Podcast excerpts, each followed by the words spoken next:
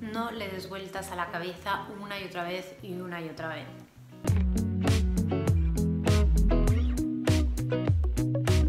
Lo segundo que debemos evitar cuando estamos tristes es darle vueltas a lo mismo una y otra vez porque se nos acaba poniendo en la cabeza como un bombo.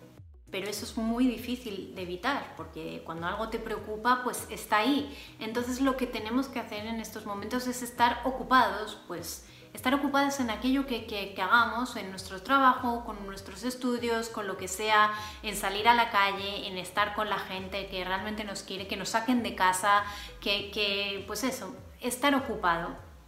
Porque si estás solo en casa, regodeándote en tu pena y en tu tristeza,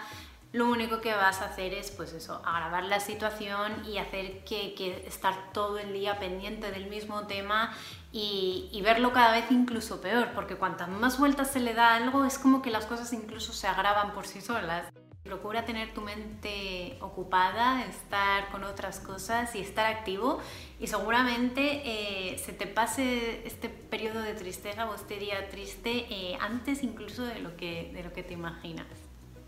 cuando nos separamos de un problema, eh, lo vemos incluso menos grave de lo que en un principio parece y es eso, cuantas más vueltas le damos, más agravamos la situación. Así que como es difícil hacerlo por uno mismo, decidir no voy a pensar en esto, eso no, no se puede hacer con facilidad, lo mejor es estar ocupado, mantenerte ocupado.